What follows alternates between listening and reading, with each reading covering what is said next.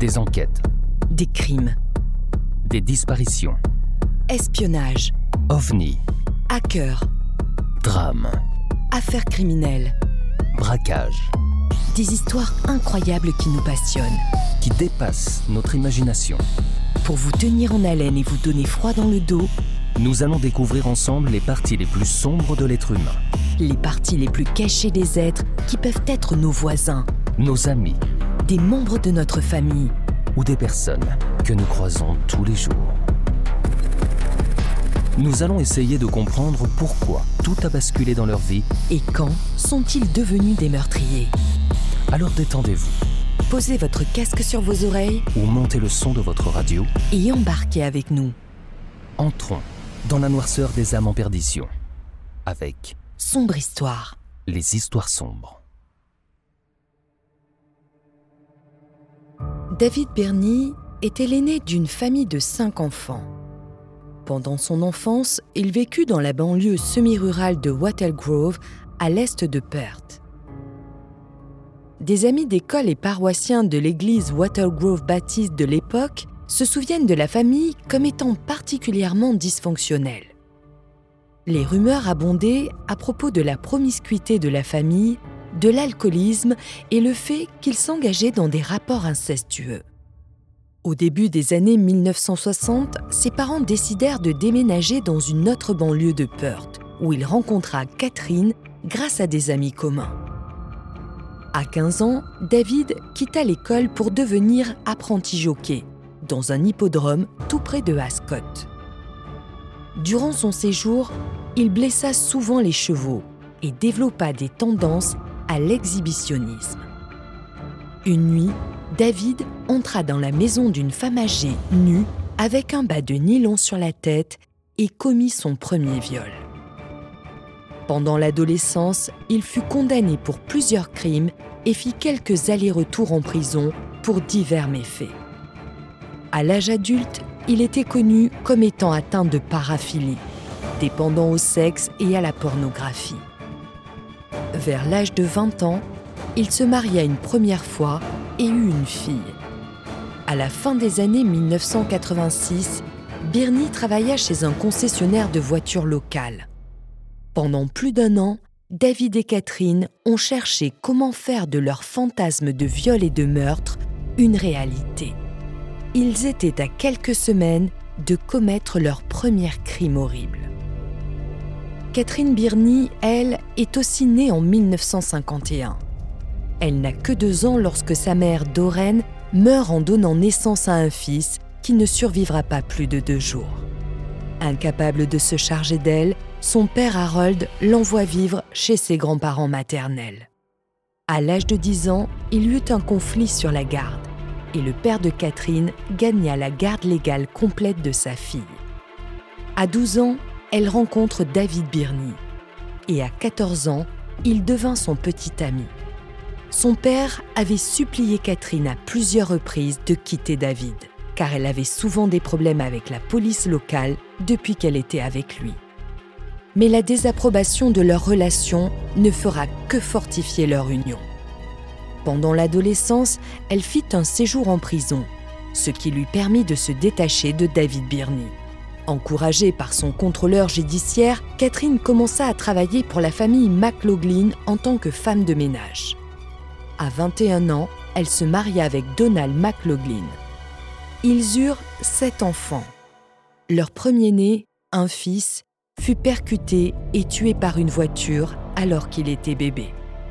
Quatre semaines après la naissance de son septième enfant, elle abandonna McLaughlin et partit habiter avec Bernie, qu'il avait retrouvé dans un hôpital après son hystérectomie. Elle changea légalement son nom de famille pour le sien et était supposément émotionnellement dépendante de lui. Le 6 octobre 1986, une étudiante de 22 ans, Marie Nelson, se rendit chez les Bernie pour acheter des pneus. Auparavant, elle avait rencontré Bernie dans la casse auto où il travaillait et lui avait suggéré de venir chez lui pour obtenir des pneus à un meilleur prix. Après être rentrée dans la maison des Bernie, Marie fut menacée avec un couteau. Elle fut amenée dans la chambre, puis enchaînée au lit. Catherine Berny regarda alors son mari violer la jeune femme à plusieurs reprises. Elle lui posa des questions sur ce qu'il aimait le plus. De cette façon, elle savait que Marie allait éventuellement mourir. Ils l'emmenèrent au parc national de Glen Hagels où David la viola encore avant de l'étrangler avec une corde de nylon et de la poignarder en plein cœur. Elle fut ensuite enterrée dans une tombe isolée. Le second meurtre fut commis le 20 octobre. David et Catherine Berny enlevèrent Susanna Candy, 15 ans, alors qu'elle marchait près de l'autoroute Stirling à Claremont.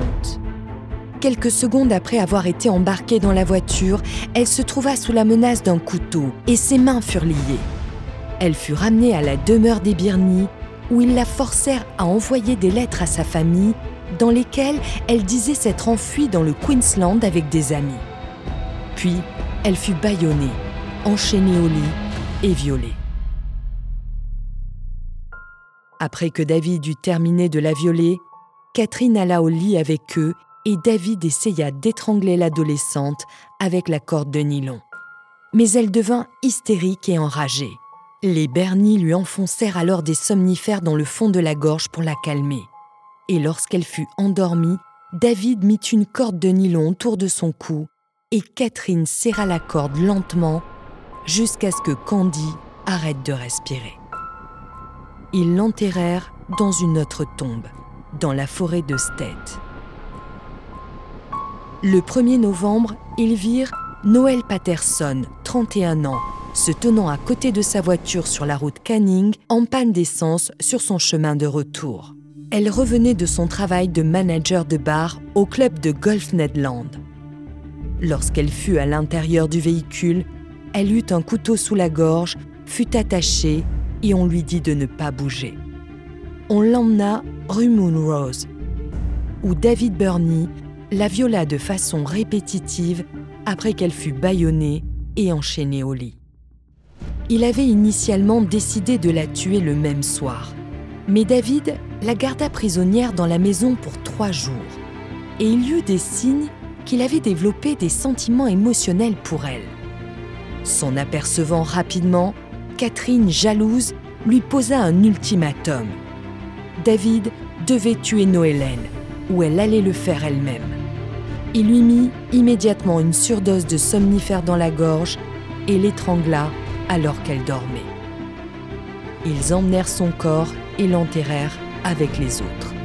Apparemment, Catherine Burney eut un grand plaisir à jeter du sable à la figure de Patterson. Le 5 novembre, ils enlevèrent Denise Brown, 21 ans, alors qu'elle attendait un autobus sur la route Stirling. Elle accepta d'embarquer avec les Burney. Menacée par un couteau, Denise fut emmenée à la maison de Willie Gees, enchaînée au lit et violée. Le lendemain après-midi, elle fut emmenée à la plantation de Penryn Se sentant en sécurité dans la forêt, David viola Brown dans la voiture alors que le couple attendait la tombée de la nuit. Alors qu'il sortait la jeune fille du véhicule, David la viola encore et lui enfonça un couteau dans le cou alors qu'il la violait. Convaincus que la femme était morte, ils creusèrent une tombe et y déposèrent le corps. Mais Brown s'assied dans la tombe. David Burney prit alors une hache et lui donna deux coups à pleine puissance dans le crâne avant de l'enterrer dans la tombe. Leur dernière victime, et la seule à survivre à leur attaque, fut Kate Moore, 17 ans. Elle courut nue et dégoulinante vers une épicerie le 10 novembre 1986 et insista pour voir la police. Lorsque la police arriva, elle allégua qu'elle avait été enlevée à la pointe de couteau par un couple qui l'avait ramenée à leur maison et enchaînée à un lit avant qu'un homme ne la violât à plusieurs reprises pendant que la femme observait. Le lendemain matin, alors que l'homme était au travail, la femme la libéra de ses chaînes et la força à téléphoner à ses parents pour leur dire qu'elle avait passé la nuit chez une amie et qu'elle allait bien. La femme la dirigea de nouveau vers la chambre à coucher mais la laissa pour répondre à la porte avant de l'enchaîner à nouveau. L'adolescente s'échappa par la fenêtre. Elle donna le numéro de téléphone et l'adresse du couple qui l'avait enlevé à la police. Lorsque l'adolescente et la police arrivèrent à la résidence des Bernie, Catherine admit reconnaître la fille, mais refusa de répondre à d'autres questions sans son mari. Lorsque la police amena David à la maison menottée, le couple insista pour dire que la fille n'avait pas été enlevée, mais qu'elle était venue à la maison de son propre gré pour partager un joint avec les Bernie et que toutes les activités sexuelles avaient été consentantes. Les Bernie furent détenus par la police, qui essaya de leur faire avouer leurs crimes durant un interrogatoire intense. À l'aube, le sergent détective dit en blaguant à David Il fait presque noir. Mieux vaut prendre la pelle et les déterrer. Bernie répond Ok, il y en a quatre. Les Bernie étaient apparemment vraiment excités, même fiers de montrer à la police l'emplacement des tombes de leurs quatre victimes. Lorsque le procès eut lieu, David Bernie plaida coupable à quatre chefs de meurtre et un chef d'enlèvement et de viol. Lorsqu'il lui fut demandé pourquoi il l'avait plaidé coupable, il gesticula vers les familles des victimes et dit ⁇ C'est la moindre des choses que je pouvais faire. ⁇ Il fut condamné à quatre sentences consécutives d'emprisonnement à vie. Après avoir été reconnu à ses scènes pour avoir un procès, Catherine Burney fut aussi condamnée à quatre sentences consécutives d'emprisonnement à vie par la Cour suprême de l'Ouest de l'Australie. Initialement, David Burney fut emprisonné à la prison de sécurité maximale Fremantle, mais fut rapidement déménagé au confinement solitaire pour empêcher qu'il soit blessé par d'autres prisonniers. Les cellules du couloir de la mort originale furent converties pour lui et il resta jusqu'à ce que la prison ferme en 1990. La cellule peut maintenant être vue au cours du Great Escape Tour tenu quotidiennement à la prison Fremantle.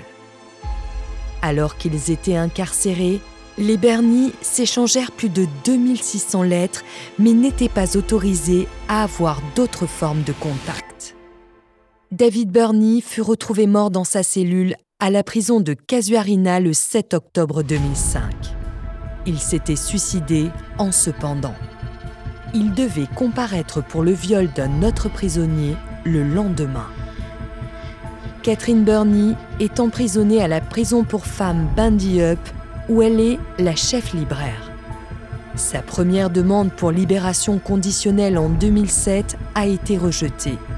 Puis, l'avocat général de l'Ouest de l'Australie, Jim McGenty, dit que sa libération n'était pas prévu pour la durée de ses fonctions. Son cas était supposé être revu encore en 2010. Cependant, le 14 mars 2009, le nouvel avocat général de l'Ouest de l'Australie, Christian Porter, révoqua la période de non-libération conditionnelle de Catherine Burney, faisant d'elle la deuxième Australienne à avoir ses papiers annotés pour ne jamais être libérée.